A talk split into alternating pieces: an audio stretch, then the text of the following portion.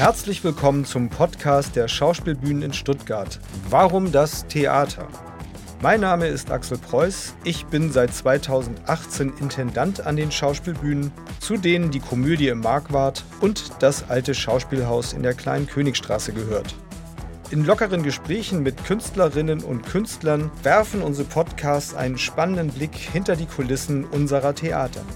Lernen Sie dabei die Menschen kennen, die für Sie, unser Publikum, Abend für Abend auf der Bühne stehen. Mein heutiger Gast ist der Schauspieler Andreas Klaue. 1962 in München geboren, wuchs Andi Klaue in Passau und Ludwigsburg auf. Schauspiel studierte er in Ulm. Karrierestationen waren unter anderem das Theater Ulm, das Pfalztheater Kaiserslautern und das Badische Staatstheater in Karlsruhe. Seit vielen Jahren gehört Andi Klaue zu den festen Größen der Schauspielbühnen in Stuttgart. Zuletzt brillierte er als Butler James in Dinner for One in der Komödie im Markwart sowie als Bob Price in Dinge, die ich sicher weiß im alten Schauspielhaus. Herzlich willkommen, Andi Klaue. Hallo. Schön, dass du da bist, lieber Andi. Zurzeit spielst du Drei Männer im Schnee. Das Theater ist wieder voll. Wie fühlt sich das für das Schauspielerherz an? Großartig. Wobei ich ja nur einen der drei Männer spiele. ich kann ja viel spielen, aber nicht drei Männer. äh, nein, es ist ganz, ich bin so glücklich darüber, dass äh, das Haus wieder wie vor Corona voll ist und äh, die Menschen ihr Vergnügen haben. Es ist, es ist ja ein, auch ein großes Geschenk, dass man die Menschen glücklich machen kann. Ja, allerdings. Und die Energie ist wieder im Saal zurück, ne? Das gute Gefühl ist wieder zurück. Man merkt es richtig, glaube ich, wenn ihr hinter dem Vorhang steht mhm. und darauf wartet, dass sich der öffnet für euch drei Männer und auch die Frauen, die noch dabei sind, äh, wie es im Saal sozusagen brummt. Ja, das spürt man sehr deutlich. Also äh, die, erst die Erwartung und dann ist es wirklich am Ende ein solcher Jubel, weil wir genau ins Herz der Menschen treffen.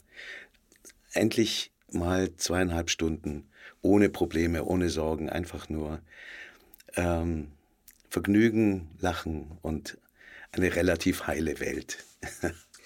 ja, wobei die Welt gar nicht so heil ist in diesem Hotel, in dem das Stück spielt, nicht? Ähm, lass uns kurz über das Stück sprechen. Du spielst einen Industriellen, einen Mann, der eigentlich erstmal materiell gar keine Probleme hat. Ne? Tobler heißt er. Und der gibt sich als armer Schlucker aus und checkt aber in einem Luxushotel ein. Was treibt denn diese Figur an? Was ist denn da los? Ja, er sagt selber, er möchte die Menschen kennenlernen. Das ist ja, äh, das weißt du auch, Menschen in Machtpositionen äh, haben ein anderes Verhältnis zu vielen Leuten. Äh, oder die Begegnung zwischen den Menschen und einem selber. Und er leidet darunter offensichtlich, weil er möchte die Menschen wieder kennenlernen, wieder sehen, wie sie sind. Und deswegen schlüpft er in diese Maske von dem armen Menschen. Und dabei gelingt es ihm tatsächlich, einen Freund zu finden. Stößt aber auch auf den ganz bitterbösen Hoteldirektor und den Portier, die überhaupt nicht umgehen können mit der verlotterten Erscheinung des Herrn Schulze, wie er sich dann nennt. Und so nimmt dann dieses äh, Spiel seinen Lauf. Auf der einen Seite die Freundschaft und auf der anderen Seite die Ablehnung durch die Hotelleitung und auch durch die geldigen Gäste, die da auch im Hotel sind. Ja, man kann den Eindruck gewinnen, dass Geld ein bisschen die Seele verdirbt, nicht? Aber zumindest da, du hast es eben erwähnt, da, wo es Macht verleiht, also das Materielle äh, Macht verleiht, ist der Umgang auch mit den Mächtigen. Und ich glaube, das ist das, was den Tobler umtreibt und was, was du beschreibst, häufig kein ehrlicher mehr. Du weißt einfach nicht in deiner Position als Chef, ne, die, der du ja bist in der Figur, äh, ob die Leute aufrichtig zu dir ehrlich sind oder ob sie einfach nur ihr eigenes Vorteilssüppchen kochen, indem sie freundlich dir begegnen. Ne? Mhm, genau, so ist es. Und deswegen wählt er dieses Mittel und beteiligt sich am Preisausschreiben seiner eigenen Firma und gewinnt dann da den zweiten Preis. Also das ist natürlich auch eine Vorgabe von Kästner, die, die ist genial. Ja, Kästner ist wirklich ein, ein äh, unfassbar guter Autor, der mit einer großen Liebe ja auch diese Figuren zeichnet, mhm. die sich selber auch wieder kennzeichnen durch eine ganz eigene Sprache. Nicht? Ich finde, man hört mit den ersten Sätzen, das ist ein Kästner, der da ja. über die Rampe springt. Ja, ja, ne? ja, ja. ja es hat so diesen, äh, ja, so ein bisschen den Berliner Ton der 30er Jahre, der 20er, 30er Jahre und auch, ähm, ja, es, es sind Menschen, die ihr Herz auf der Zunge tragen. Also auch die, die sogenannten Bösen haben ja auch ihr Herz auf der Zunge, halt kein gutes Herz. Und äh, Kästner war ja auch Kabarettautor mhm. und hat, also das wurde er auch, weil er die Fähigkeit besaß, die Menschen wirklich zu beobachten, haarscharf zu beobachten und zu beschreiben. Und das merkt man in diesem Stück auch, diese, diese unglaubliche Fähigkeit zur Figurenzeichnung. Ja, und das bei den Figuren, die einem wohlgesonnen sind, also in dem Fall deiner Figur wohlgesonnen sind, auch mit einer großen Liebe zu zeichnen. Ja. Ich finde, dass die haben so eine Herzenswärme und gleichzeitig so eine Gemütsklugheit häufig. Selbst die, die nicht studiert haben, vielleicht haben aber so eine äh, Herzensklugheit.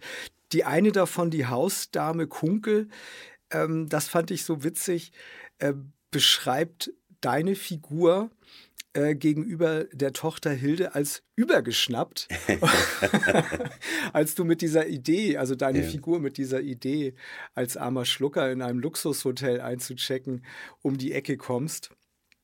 Und dann sagt deine Tochter, deine Bühnentochter Hilde, den wunderschönen Satz, ein echter Erich Kästner Satz, jeder Mensch ist anders albern.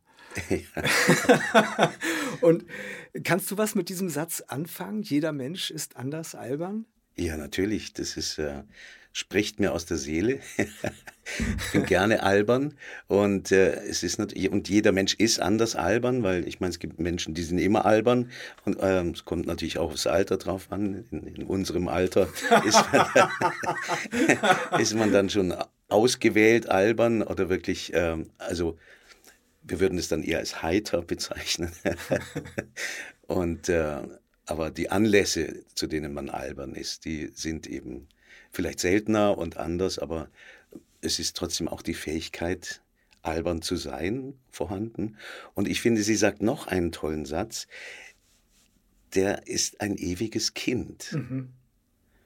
Und das bin ich unheimlich gerne, ein ewiges Kind, weil das auch was mit meinem Beruf zu tun hat. Ja immer wieder naiv zu sein, auf, naiv auf die Welt, auf die Figuren zu gucken und mit reinem Herzen erstmal an die Figuren ranzugehen. Ja, man muss sich wirklich naiv auch machen. Also von ja. allem Wissen um das Gute wie das Schlechte in der Welt befreien, um dann äh, gewissermaßen als unbeschriebenes Blatt an eine Figur ranzugehen? Ja. und zu gucken, was hat der Autor gemeint und was meine ich selber zu dem, was der Autor gemeint hat. Ne? Genau, ja. Mhm.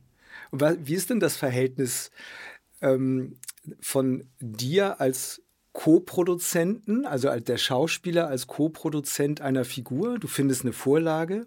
Bleiben wir mal bei Tobler von Erich Kästner. Wie viel an die Klaue steckt dann dann im Tobler? Es steckt sehr viel von mir da drin, in allen Figuren. Ich versuche immer auszuloten, was an der Figur in einer Ecke von meiner selbst wiederkommt. Mhm was ich da wiederfinde. Und dann versuche ich diese Ecke, sei sie noch so klein, immer größer, immer bewusster zu machen. Und so ist dann in jeder Figur, auch wenn ich, äh, als ich im Sommer den Lear gespielt habe oder bei Bob Price, sind ja Figuren, die erstmal nur peripher mit mir zu tun haben, aber ich mache sie dann immer mehr zu meiner Figur. Und so bin ich es dann auch.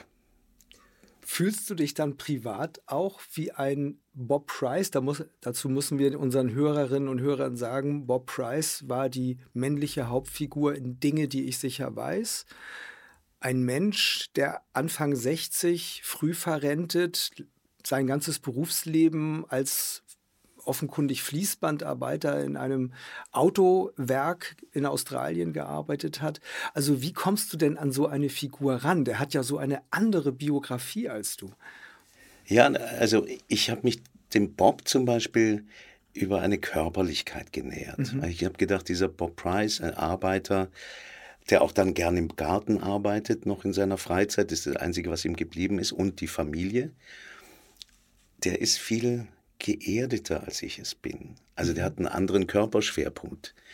Der geht anders, der steht auch anders, der ist erstmal so, boah, der ist erstmal da. Und ausgehend von dem Gefühl, von dem Gedanken habe ich mich dann dem Bob angenähert mit all seinen tiefen Gefühlen auch. Mhm.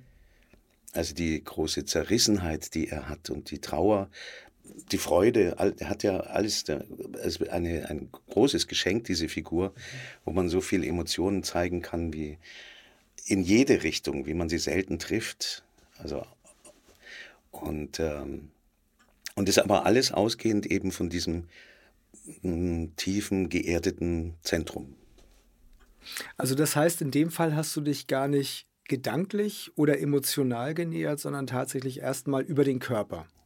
Dem Spielen, also emotional konnte ich mich sehr gut da hineinversetzen, mhm. weil das ist, es hat ja auch meine, meine Lebenssituation ein bisschen getroffen. Äh, jemand, der denkt, sein Leben verläuft glücklich und in geraden Bahnen und plötzlich mhm. wird man da völlig rauskatapultiert. Durch unterschiedlichste Gründe. Mhm. Und äh, also emotional hat mich das Stück dann schon erstmal beim Lesen schon umgehauen. Mhm. Aber es ist ja das eine, kann man damit was anfangen und wie spielt man dann so eine Figur? Ja. Ja.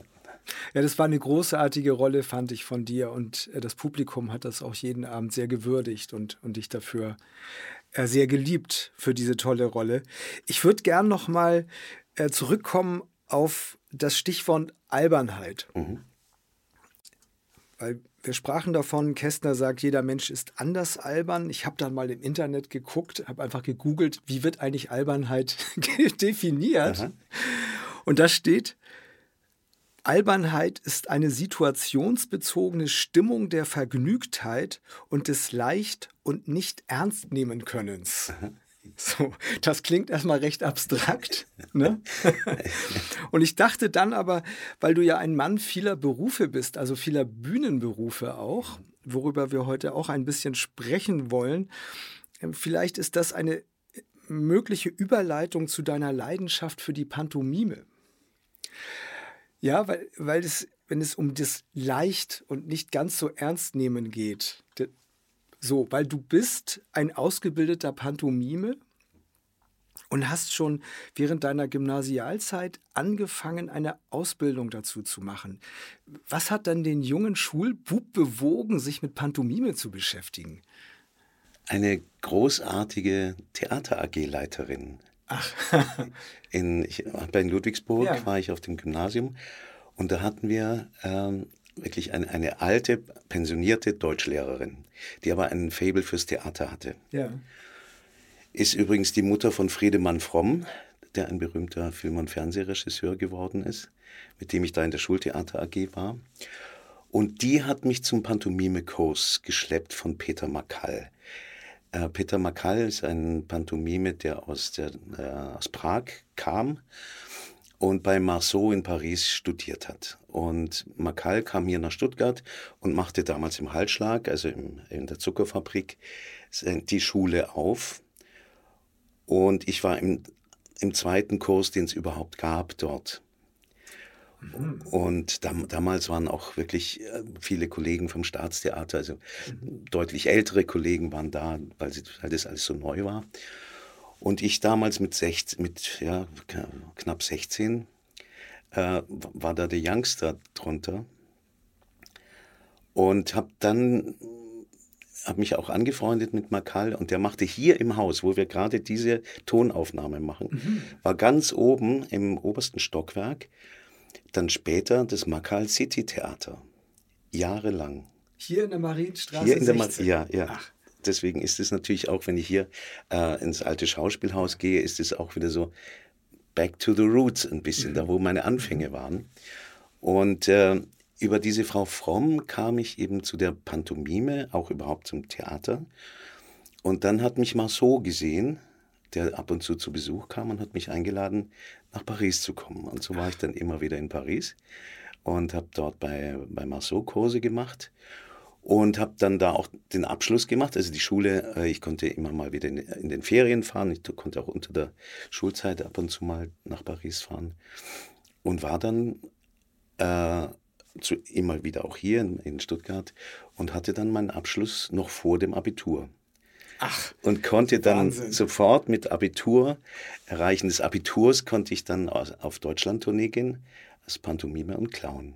Und das hast du dann getan. Das habe ich dann getan und da, deswegen ist auch die Leichtigkeit und die Albernheit, wobei Clown ja was sehr Ernstes Ernstes ist. ist, ja. Ganz muss man auch, äh, es braucht immer die tragische Anbindung, Mhm. ähm, weil ein Clown, der nur albern ist, ist nicht lustig. Nein, überhaupt nicht. Nein, es gibt ja diese ganz starke tragische Komponente. Ähm, und auch alles, was dem widerfährt, wird ja dem, beim Clown in der Regel mit einem eher tragischen oder traurigen Gesichtsausdruck quittiert. Es Nicht? geht immer ums Scheitern, es geht Ja. immer um die Probleme. Und bei der Pantomime ist es natürlich so, es braucht die Leichtigkeit, die Geschichten zu erzählen, weil man kreiert ja eine Welt, die nicht da ist. Für die Zuschauer. Aber man selber muss sie auch ganz genau sehen und wissen, was man tut. Also es braucht sauberes Handwerk.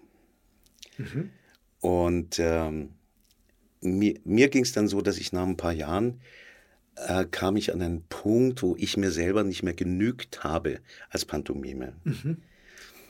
Ich hatte vor, ich weiß nicht, ob das jetzt zu weit führt, aber ich wollte Bilder einer Ausstellung als Solo-Pantomime machen, als Magnum Opus. Weil da kam damals die, die Platte raus von Emerson Lake and Palmer, äh, Pictures at an Exhibition. Und dann äh, wollte ich das zusammen mit dem Ravel und dem Mussorgsky zusammenführen und die Geschichte von diesen Bildern erzählen als Solo-Pantomime. Ambitioniertes Projekt. und äh, ja, und, und da bin ich für mich gescheitert und dann hatte ich, habe ich gemerkt, ich, mir fehlen auch die Worte. Mhm. Und dann habe ich Schauspiel studiert. Ach, das war sozusagen, also Schauspiel als Produkt des Scheiterns, Ja. weil die Pantomime. Mittel dann fehlten Ja. in der Pantomime und wirklich sozusagen den vollen Besteckkasten irgendwie zu Händen Ja, zu haben. Und, dann, und dann bist du auf die Schauspielschule gegangen. Genau. Und die war in Ulm. Die war in Ulm. Und bist du da sofort genommen worden? Du hast ja natürlich schon eine reiche Bühnenerfahrung gehabt zu dem Na, Zeitpunkt. ich, bin, ne? ich bin vorher, ich habe an drei staatlichen Schulen vorgesprochen. Ja. Und die haben mich nicht genommen, weil ich zu viel Erfahrung hätte. Das heißt, du warst denen nicht mehr formbar Ja, genug. genau. Wahnsinn. Und da, wie, Entschuldigung, wie alt warst du da, als du dich beworben hast für die Äh, Schauspielschulen? Da war ich 22 Mhm. und schon nicht mehr formbar. Verrückt.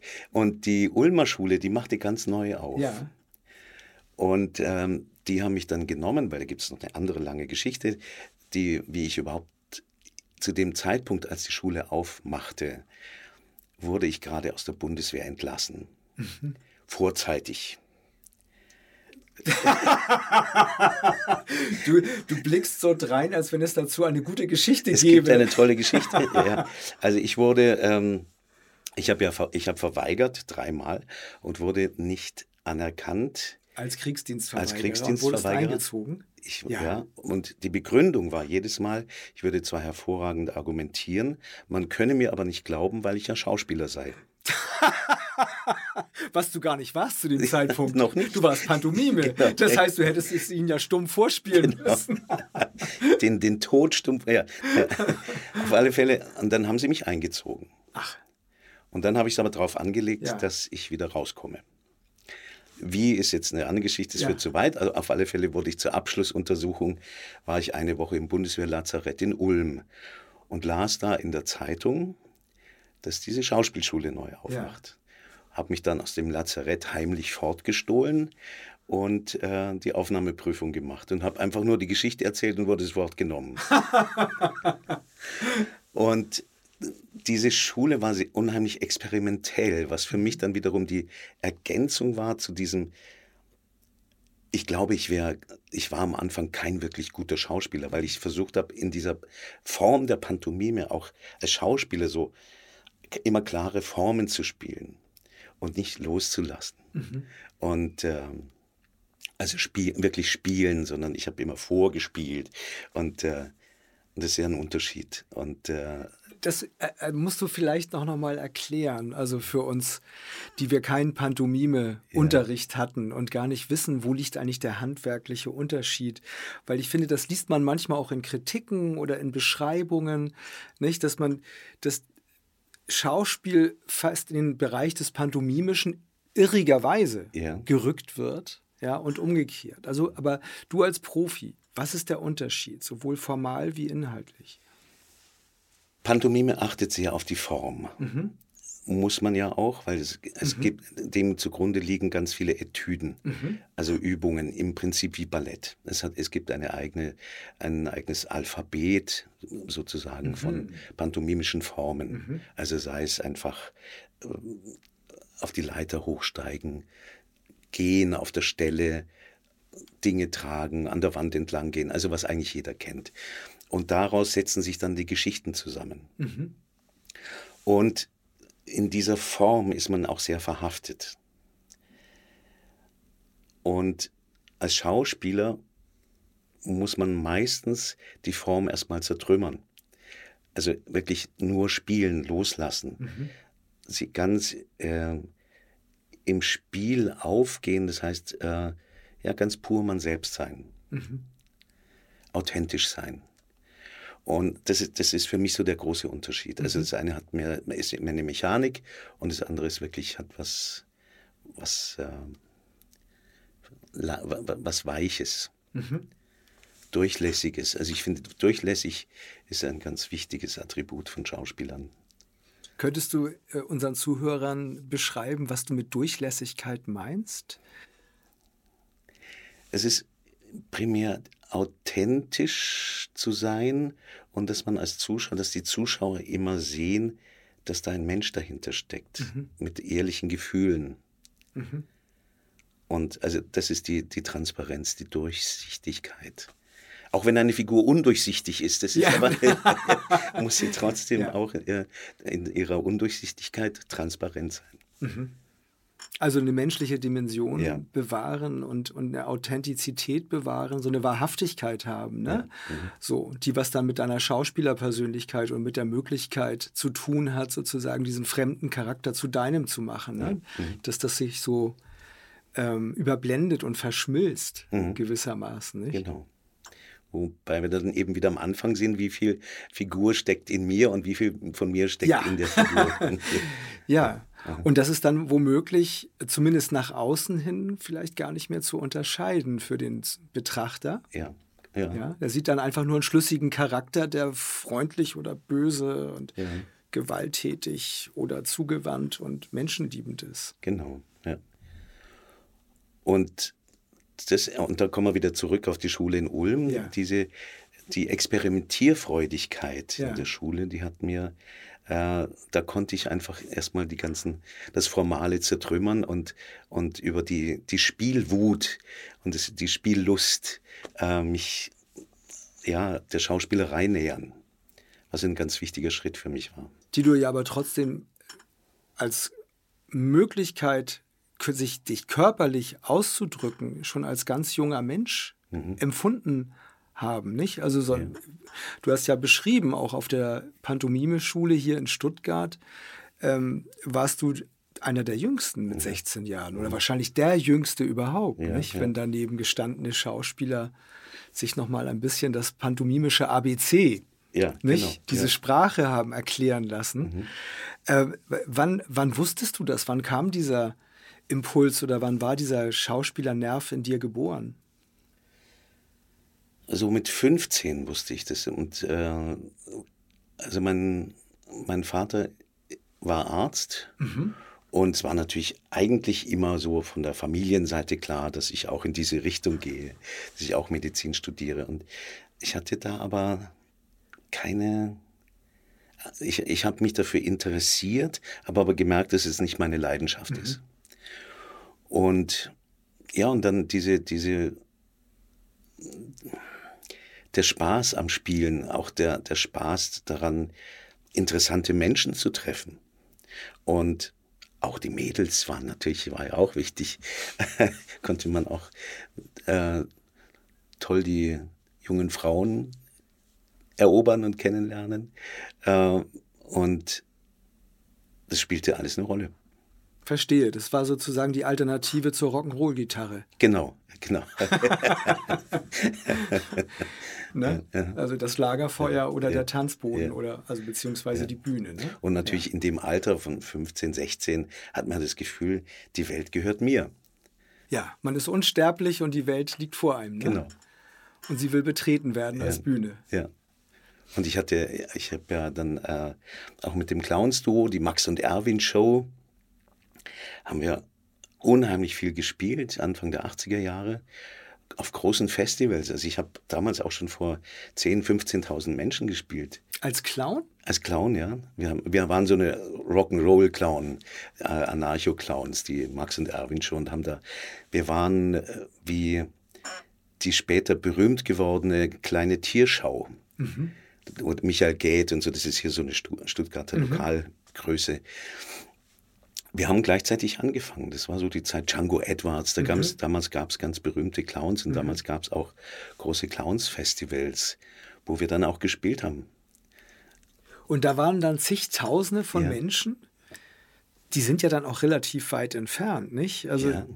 finde der Reiz des Clowns für mich als Betrachter lag bisher immer darin, dass man dann doch vergleichsweise dicht dran ist. ja, man muss da anders spielen. Anders man, muss, spielen, es, man ja. muss es größer machen. Und ähm, mich fragen immer, also wenn ich das erzähle, werde ich dann oft gefragt, wie, ist es nicht wahnsinnig aufregend, vor so vielen Leuten ja. zu spielen? Ja. Nee, für mich ist es viel aufregender eben, wie du es gerade sagst, wenn man so nahe dran ist. Wenn ich in, in einem Kammertheater aber nur vor zehn Leuten spiele, die mir aber so dicht wie du jetzt mir gegenüber sitzen, wo man mit jeder Faser, mit jeder Pore seines Körpers ehrlich sein muss. Da bin ich viel nervöser als vor pff, vor so einer riesen anonymen Masse. Ja, die Anonymität schützt dann auch ja. wahrscheinlich, ja. nicht? So. Und das heißt, du hast als Clown gearbeitet, du bist ausgebildeter Pantomime, du bist ausgebildeter Schauspieler, du hast aber auch als Kabarettist gearbeitet. Ich habe auch als Kabarettist gearbeitet. das ist ja heutzutage auch ein ehrenwerter eigener Bühnenberuf. Ja. Ne? ja. Wie bist du denn zum Kabarett gekommen? Zu, zum Kabarett bin ich in Kaiserslautern gekommen. Da habe ich nämlich den wunderbaren Kabarettautor Wolfgang Marschall kennengelernt, mhm. der für Rainer Krönert und für die ähm, für Kabarett Dusche, damals ja. aber auch noch für Hildebrand geschrieben hat. Gott hab ihn selig, den Großmeister des Kabaretts. Und der Wolfgang hat dann mir die ersten Kabaretttexte geschrieben. Da gab es eine, eine Show, das Pfalztheater hat zusammen mit dem äh, Kulturzentrum Kammgarn alle zwei Monate eine Show gemacht von der freien Szene mit Leuten aus dem, aus dem Theatermilieu. Und ich war dann der Co-Moderator, hatte aber auch eine feste Figur, mhm. Horst Kaiser, angelehnt an diesen Versicherungsheini. Der ist, von der äh, Hamburg genau, So sah ich auch aus, ja. mit grauen Anzug ja, und so Aktentasche. Und ähm, habe als solcher dann auch durch die Stadt geführt. Mhm. In der eigenen Show. Die Horst Kaiser Tour. Ausflüge zu den Downlights der Stadt. also ich habe äh, Sonntag für Sonntag die Menschen in einem äh, Ziehharmonika-Bus durch die Stadt gefahren zu den schlimmsten Bausünden und, und Baudenkmälern der Stadt und habe äh, dort lokalpolitisches Kabarett gemacht. Und es wurde dann immer mehr und dann haben, haben wir auch, äh, also ich habe insgesamt zehn Kabarettprogramme gespielt, bundesweit auf Tournee. Immer wieder, immer wieder unterbrochen von meinen Theaterengagements. Und das ist doch aber eine andere Art des Spielens, auch wenn du eine Figur gehabt hast, ja, nicht? Ja. Worin und wie würdest du denn das beschreiben? Also wie schafft man das? Weil das Wissen kennen wir ja auch. Also es gibt hervorragende Schauspieler, die sind dann aber auch, und nur meine ich gar nicht wertend, aber die sind dann als Schauspieler großartig, aber die können gar kein Kabarett. Die könnten auch nicht moderieren oder Pantomime haben wir gelernt, ist ja auch nochmal eine eigene Ausbildung. Also ist also ja sehr vielfältig. Der große Unterschied ist der, dass man beim Kabarett immer die vierte Wand aufmacht. Mhm. Also um für die Zuhörer zur Erklärung, wir Schauspieler behaupten ja immer, es gibt eine vierte Wand. Also die Wand, die uns auf der Bühne von den Zuschauern trennt. was ja paradox ist, weil wir spielen ja für die Zuschauer und tun aber so, als wären die nicht da. Und als Kabarettist oder als Moderator muss man natürlich immer diese vierte Wand wegtun. Mhm. Das heißt, man spielt Aug in Aug, man verhandelt die Themen Aug in Aug mit dem Publikum. Das ist der Hauptunterschied. Weil ich glaube, Kabarettisten, also äh, du hast, hast ihn vorhin erwähnt, Dieter Hildebrand, auch der war ja eine Kunstfigur auf der Bühne. Der war auf der Bühne eine Kunstfigur. Auch wenn er als Dieter Hildebrand aufgetreten ja, ist. Ja, ne? ja. Ja, oder, oder der von mir so verehrte äh, Josef Hader mhm. beherrscht ja auch beides. Ist, ist ein hervorragender Kabarettist, ist aber eben auch ein ganz toller Filmschauspieler. Apropos Schauspiel, dein, wenn ich das so sehe, du spielst sehr viel Theater. Ich glaube, so drei bis vier Rollen pro Jahr sind es ich, immer noch, ne? Mhm. Regelmäßig. Mhm. Kabarett hast du ganz ad acta gelegt und, und die anderen Bühnenkünste? auch, auch. Also die Pantomime, eben, wie ich sagte, ich habe mir selber nicht mehr genügt. Und es ja. ist so, ja, wenn man Ballett und Pantomime nicht regelmäßig trainiert, mhm. dann geht es einfach nicht mehr so ist gut. Ist wie eine Sprache, ist ne? wie eine man, Sprache, weil man verliert sie langsam. Ja, ne? Man weiß, wie es geht, aber es, ja. man ist einfach nicht mehr zufrieden. Und Kabarett, ähm, es reizt mich immer, weil es, ich komme ja eben, meine Wurzeln sind ja. in der Kleinkunst und eben an die Leute ran, in Deutschland rumkommen. Und äh, das ist schon was, was mir auch großen Spaß macht. Aber ich habe auch nicht mehr so viel Zeit. Und dann muss ich auch noch die letzte Niederlage verdauen mit meinem letzten Programm, ähm, das ein großer Erfolg war. Äh, Alle Macht für Niemand hieß es. War ein Programm über die Grünen. Mhm. Eine liebevolle Auseinandersetzung mit den Grünen. Und äh, sehr äh, aber auch sehr kritisch. Und ich habe das gespielt zehnmal und dann habe ich eine Pause gemacht, um Theater zu spielen. Und in der Zeit kam die erste Flüchtlingswelle nach Deutschland. 2015. Genau.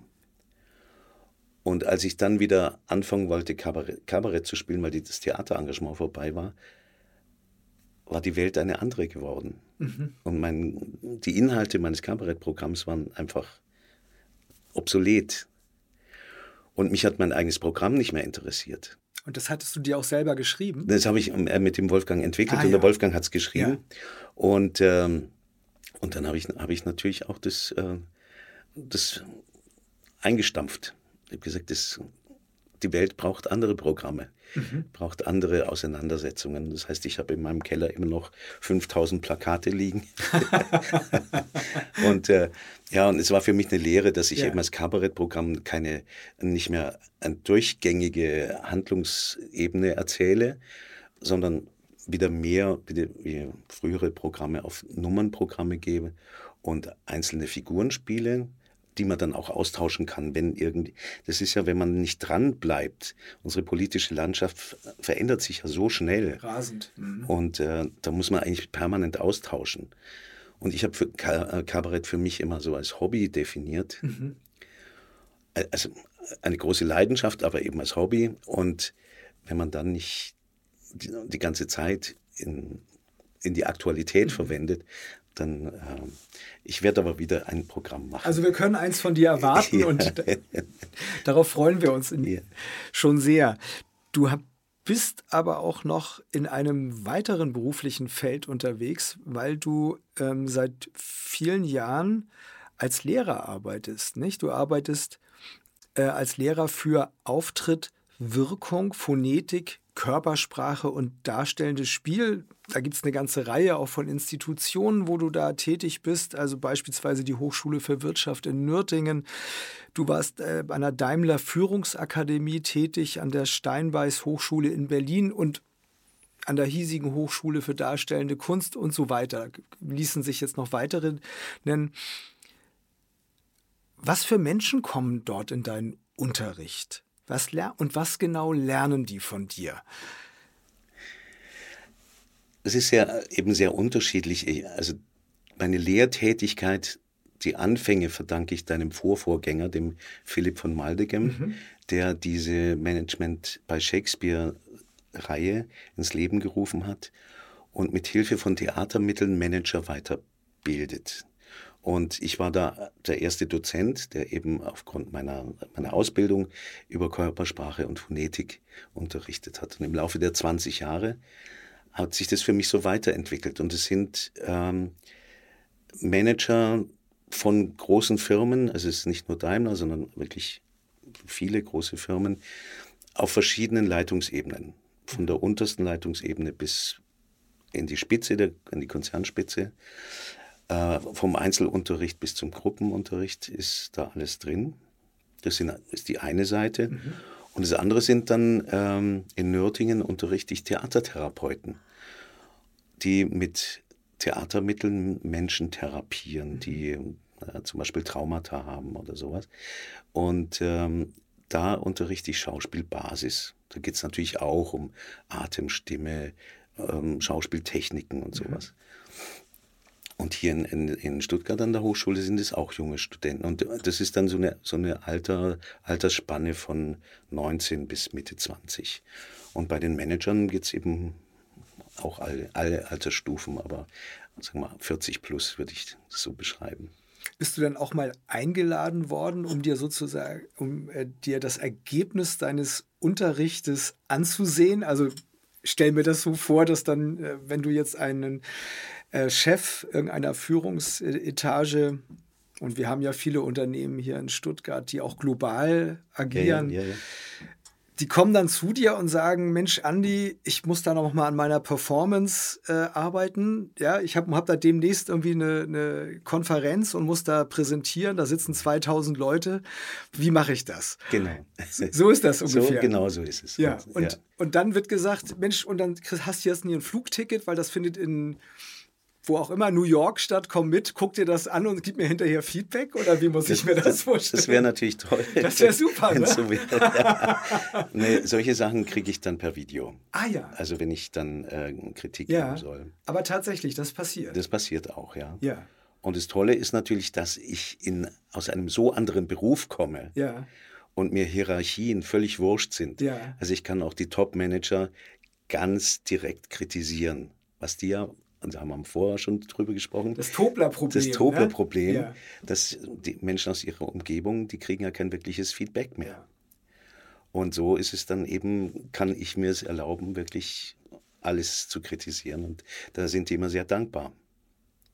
Ja, das glaube ich sofort. Nicht? Also Tobler geht ins äh, Luxushotel unter fremden äh, Identitäten, irgendwie umholt sich sozusagen seine Portion Authentizität genau, so im Umgang mit den Menschen und ja. die Topmanager in Stuttgart engagieren an, an die Klaue. Ja. ja. ja.